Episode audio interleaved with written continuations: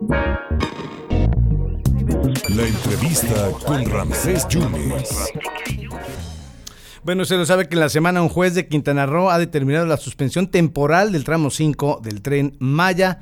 Hoy el presidente ha hablado del asunto, dice que sí va a recibir a los famosos el lunes. Le agradezco muchísimo a Arturo Islas, que es influencer, es ambientalista, activista, conductor del Survivor de TV Azteca, pero además le sabe a estos temas. Arturo, ¿cómo estás viendo el asunto? Te saludo con mucho gusto desde Veracruz, desde el 97.7 del 101.1. ¿Cómo estás viendo? El presidente dice que sin especialistas, nada más los famosos el lunes. ¿Aceptas o no aceptas, Arturo? ¿Cómo estás? ¿Cómo estás? Mira, la verdad es que creo que ya sería un tema de percepción. Eh, la campaña está liderada por científicos, por especialistas. Iremos todos, ahora sí que todos coludos y todos rabones. Eh, era como caer en un tema de nos vemos en el tramo 5, no, nos vemos en Palacio, nos vemos en el tramo 5, es como generar un discurso que eso sí es una verdadera politiquería, no es algo real, no es algo conciso. Eh, la propuesta de vernos el, el lunes 25 nació desde antes de que hoy él lo comentara. Si tú revisas mis redes sociales o las redes sociales de Selva del Tren, encontrarás una carta dirigida al presidente en donde nosotros decimos sí al diálogo. Eso no quiere decir sí a aceptar la deforestación que están haciendo llama así al diálogo, pero el, la construcción de del tramo 5 del tren Maya no tiene pies ni cabezas. Yo estuve en una reunión en Fonatur con científicos, eh, con Javier May. El titular. Y los mismos científicos de Fonatur, no me dejarán mentir ellos, que guardo en el anonimato su nombre por respeto, porque ellos no me dieron permiso de decir esto, sí. pero cuando nos acercamos Roberto Rojo y yo a una de las científicas cuando se levantó Javier May y se fue después de vendernos esta idea de, de, que se va a ayudar a las comunidades. Es la primera construcción que escucho en todo el mundo que la Semarnat puede manejar un discurso de que el tren va a ayudar a la naturaleza. No, yo no, no, no existe ninguna construcción en el planeta Tierra, por mínimo impacto que represente, que ayude a la naturaleza. Es la primera vez y pues la desconozco. Pero en esta junta eh, eh, los radioescuchos de Veracruz, les quiero platicar algo. Nosotros sí estamos de acuerdo en que se haga el tren Maya. No estamos en contra, estamos de acuerdo que se beneficie a las comunidades. Sería absurdo no querer beneficiar a nuestras comunidades. Nada más que se acuerden cómo está Tulum. Ya ni es de los mayas. Los meseros no son mayas. Los, eh, los conserjes no son mayas. Los dueños de los restaurantes no son mayas. Los dueños de los hoteles no son mayas los dueños de los automóviles incluso que te pueden trasladar en la Riviera Maya no son mayas, trabajan para grandes consorcios y se desplaza a las comunidades con la gentrificación de estas construcciones. Esa es la realidad. Pero los mismos investigadores de Fonatur, en esa junta, cuando Javier se levanta y se va, Javier May, si está escuchando esta entrevista, ¿te acuerdas perfecto de lo que estoy diciendo? ¿ah? Espero que lo sostengas como yo lo he sostenido hasta el último momento. Y su investigadora dijo es una arqueóloga muy importante mexicana que trabaja para el INA. Nos dijo, yo le dije con Roberto, ¿por qué improvisaron el tramo 5, el tren Maya? Arturo y Roberto lo improvisaron porque los españoles, dueños de los grandes consorcios hoteleros, para que la gente entienda, la gente que no conoce la Riviera Maya, en la carretera federal Cancún Playa del Carmen está repleto de hoteles y la mayoría de consorcios españoles liderados por empresarios estos empresarios no quisieron ceder 20 metros de sus fachadas y no quisieron que el tren Maya pasara por sus fachadas, porque esas fachadas eran los derechos de vía de los cuales Andrés Manuel López Obrador habló desde campaña. Voy a hacer el tren, ¿por qué se quejan los activistas y me voy a ir por los derechos de vía? Pues cuando vio que el litigio le tomaba tres años, o cuatro, o cinco años, pues no le iba a dar tiempo para cumplir en el 2023 el tren, y es cuando vienen las prisas repito el contexto para que no haya ardidos que digan, ¿y qué hiciste en gobiernos anteriores, Arturo? Yo vengo chingando en el medio ambiente desde Peña Nieto, clausuré 13 pozos de Pemex, mi hermano. Me consta, o sea, a mí no me van a, a mí no me van a andar esa idea. ¿Qué dijo la científica? Rápidamente, para que la gente, la gente lo sepa. No grabé por respeto, porque no soy un desleal que va por la espalda, pero la científica dijo, Arturo, ah, le dijimos, ¿por qué? ¿Por qué se está haciendo el tramo? Por la improvisación de los españoles y, y, por esto que tú dijiste en la Junta, Arturo, y tú dijiste en la Junta, Roberto. Ahora va la siguiente pregunta, eh, arqueóloga. ¿Y por qué está trabajando en un proyecto así? Pues porque trabajo desde hace años en el INA y me lo requiere el gobierno, estoy chambeando y queremos salvar lo más que podamos. Y lo último y más importante, bueno, ¿y qué está pasando, arqueóloga? Hoy yo tengo la responsabilidad de liderar cómo va el tramo. Hoy lo tuve que desviar en dos ocasiones porque encontramos hoyos negros. ¿Qué es un hoyo negro para que la gente lo pueda entender? Cenotes adentro de cuevas Uy. de más de 100 metros de profundidad. Sí. ¿Cómo vas a pilotear eso? Ahora, si fuera un cenote lo entiendo, como dicen los del Costco. Si fuera dos lo entiendo. Lo que la gente no ha entendido cuando dicen se han devastado más zonas es que Playa del Carmen y Cancún están cimentados con en las zonas en donde menos posibilidades hay de que haya desplomes. Sin embargo, los hay.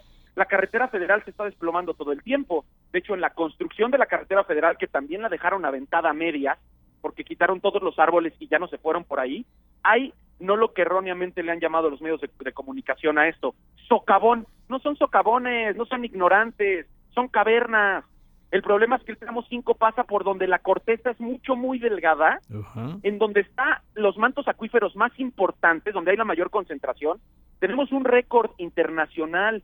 Son los ríos subterráneos más grandes del mundo. Más de 1.800 kilómetros interconectados. Está Jaguar Po, se llama Garra de Jaguar, una de las cavernas más significativas.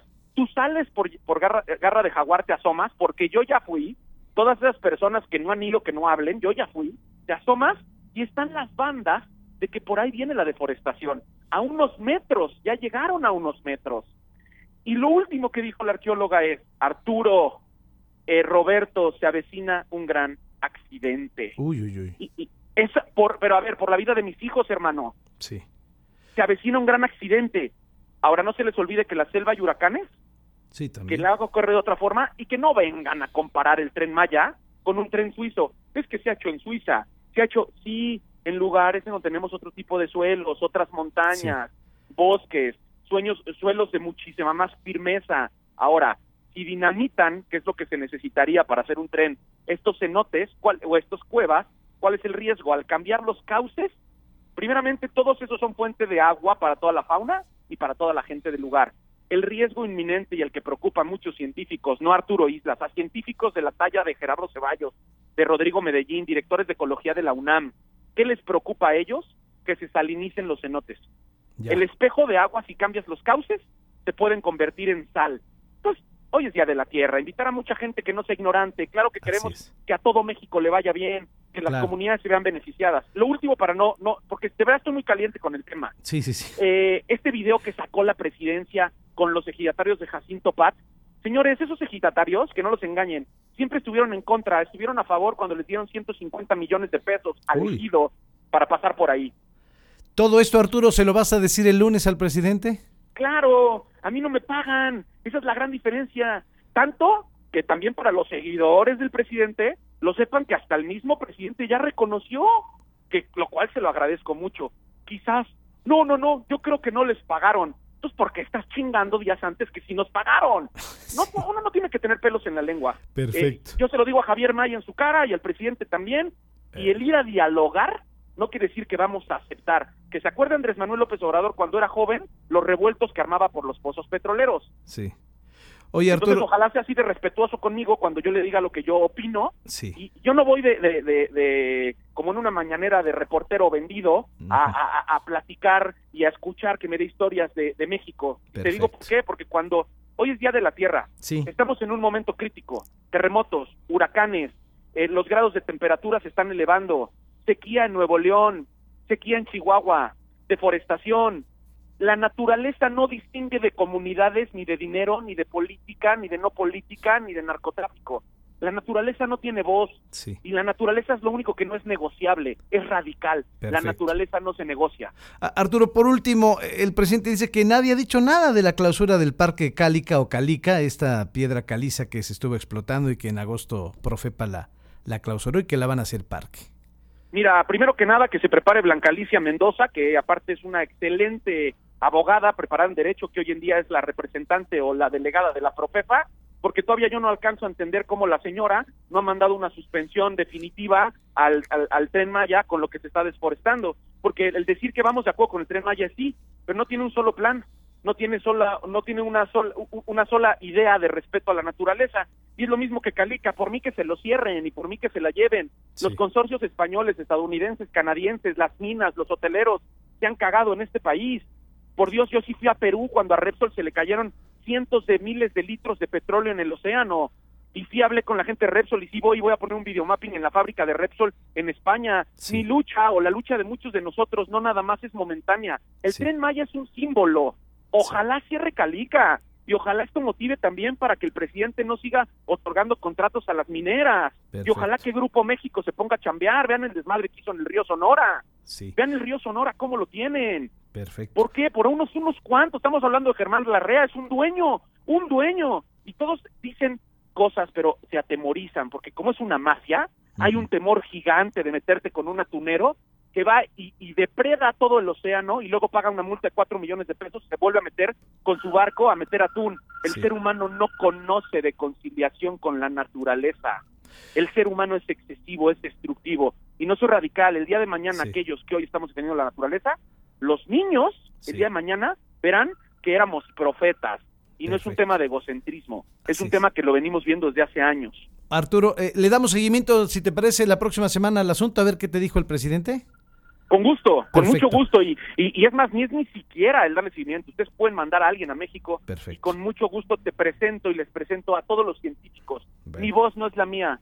La mía, eh, mi voz Sí. es la de un colectivo de científicos y de personas del lugar que están preocupados y ocupados por hacer un presente diferente medio ambiente en este país que tanto lo necesita. Ya busquemos políticos que tengan agenda ambiental, carajo, no nos cuesta nada. No, no, no, no todo es eh, hablar alrededor del ser humano. Hay cosas mucho más importantes que nosotros mismos. Arturo, te mando un abrazo y muchas gracias por la oportunidad. Gracias. Gracias a ti, que tengas buen día, felicidades eh, y gracias a Veracruz. Muchas gracias, Arturo Islas, ambientalista, influencer ah, y además coordinador del CELBM del tren.